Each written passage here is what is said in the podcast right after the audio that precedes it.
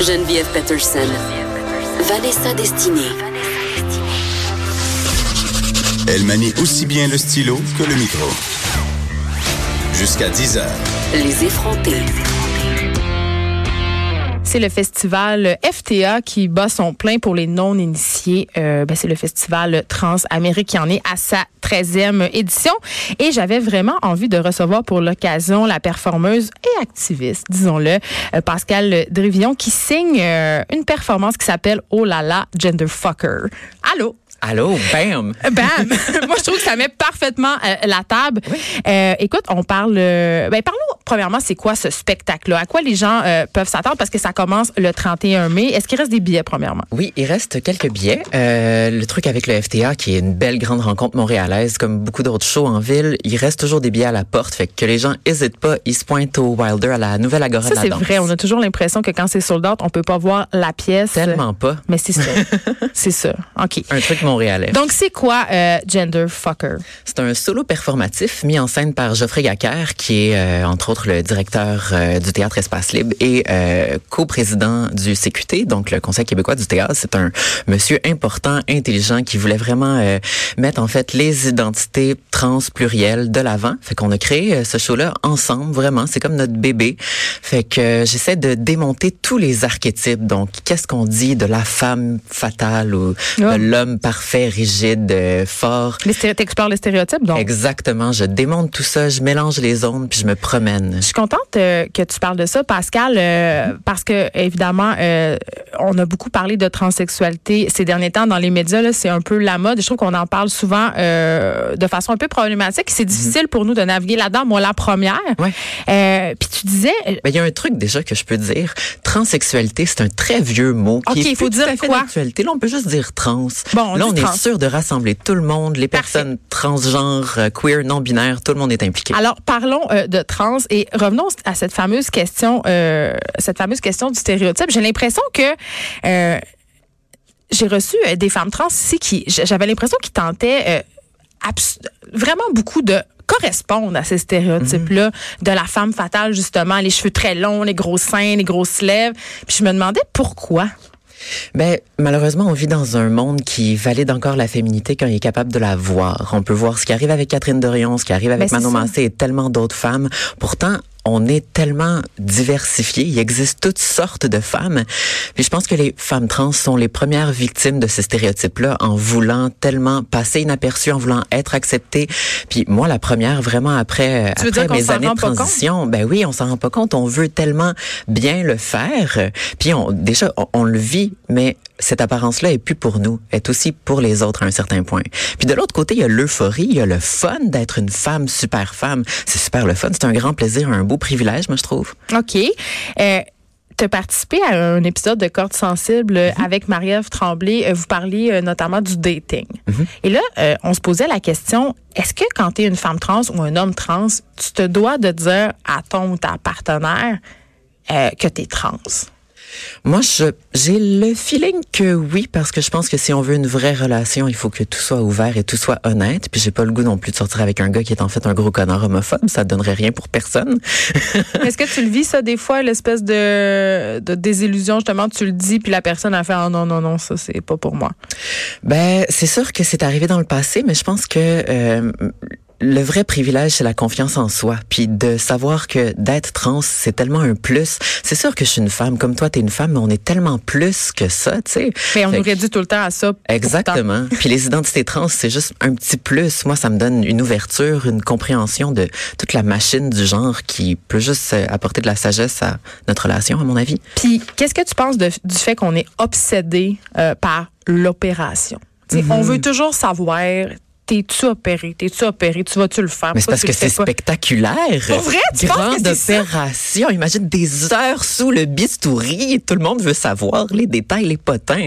Pourtant, encore une fois, c'est juste une chirurgie. Ça dit si peu sur la personne qu'on a en face de nous. OK. Euh, ton spectacle est quand même assez intime, je crois. Mhm. Est-ce que euh, c'est quoi ton rapport avec la réalité et la fiction? Parce qu'évidemment, euh, comme autrice, je sais qu'il y a toujours un peu de nous dans ce qu'on fait. Mhm. Comment tu as travaillé ça, cette frontière-là, justement, dans Gender euh, Fucker, entre ton toi, ton, ton toi, ta persona publique, la Mhm. réalité, la fiction? Comment ça s'est mis ensemble? Moi, j'aime beaucoup la fiction. J'aime vraiment, euh, je suis une super fan de science-fiction, de fantasy. Fait que j'avais pas le goût non plus de faire un show qui soit euh, autobiographique. Je trouve que les personnes trans comme sujet documentaire, c'est surfait. On a compris euh, vraiment c'est quoi l'affaire Ah, dans l'enfance. Est-ce que tu as toujours su que tu étais une fille? Tu sais, c'est pas ça la question à quelque part. Fait que Mais c'est quoi la question?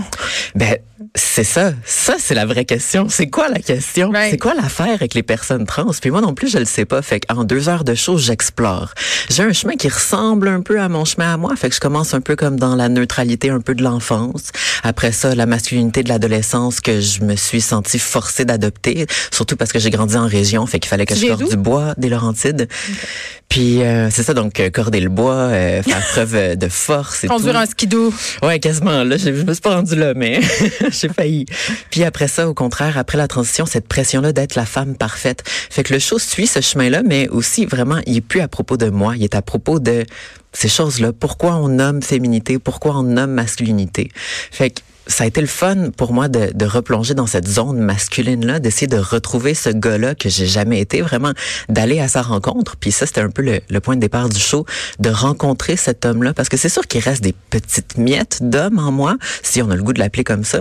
Mais c'était euh, l'aventure aussi d'aller à sa recherche, à sa rencontre, parce que je pense que je suis éminemment femme, super féminine en général, mais encore une fois, on n'est pas que ça. Est-ce qu'il n'y avait pas quelque chose d'un peu thérapeutique dans ta démarche en ce sens-là, tu sais? Je pense que c'était ça l'objectif. Au final, là que j'arrive au show, je peux pas dire si euh, je me sens comme Non, là, tu vas juste te thérapie, sentir là, vraiment mais- stressé parce que c'est le 31, là. Ouais, ouais. La première. Comme dans deux minutes et demie. là. Oui, c'est ça. Mais comment tu te sens justement? Puis c'est quoi ton rapport avec le public? Parce que là, tu vas leur livrer quelque chose de toi. Tu sais, j'ai envie de dire plusieurs petits fragments de toi. Ouais. Puis ça, c'est c'est se placer en très grande position de vulnérabilité. Absolument. J'essaye de, de prier pour que la vulnérabilité soit aussi euh, populaire Prier, t'es-tu religieuse? Non, mais euh, je prie. euh, je prie à moi-même, je prie à l'univers, je prie à, la- à notre mère nature, euh, je prie à ce que je peux. Tu sais, on se rattache à ce qu'on peut. Mais euh, non, vraiment, je pense que les gens devraient être touchés par ma démarche au minimum. Tu sais. Puis encore une fois, c'est pas à propos des identités trans, queer ou non binaires, c'est à propos de cette question-là qu'on vit tous quand on se lève le matin, quand on décide de s'habiller, on décide d'exprimer notre genre, notre personnalité. Fait que c'est vraiment une question qui nous concerne tout le monde. Puis je pense que les spectateurs vont être capables de déceler ça dans le show, à quel point ça les touche dans leur vie à eux? Mettons, là, on jase. Mettons que euh, on a des auditeurs en ce moment qui ont un adolescent qui traverse un questionnement de genre. Est-ce que tu dirais que c'est bon de l'amener voir euh, Genderfucker?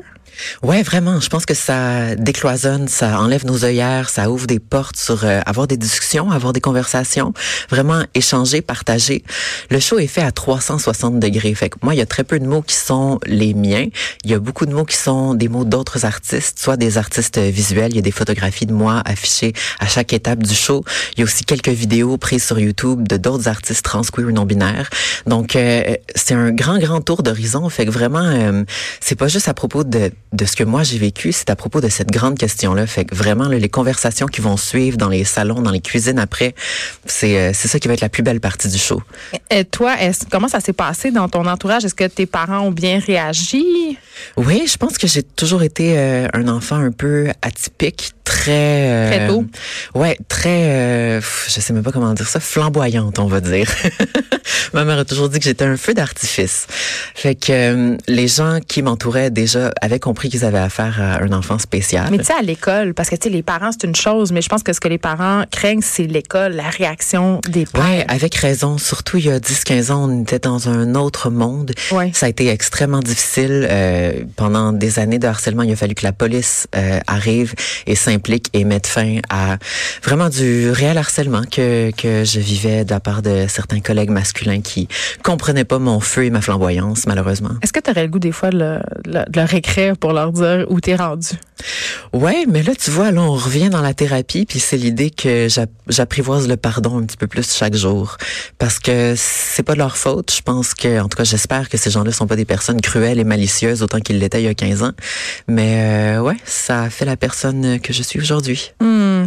Euh, écoute, moi, je vais aller très certainement le voir. J'irai faire la file devant la porte pour te voir, euh, Pascal Drévillon, performer. Je rappelle les dates.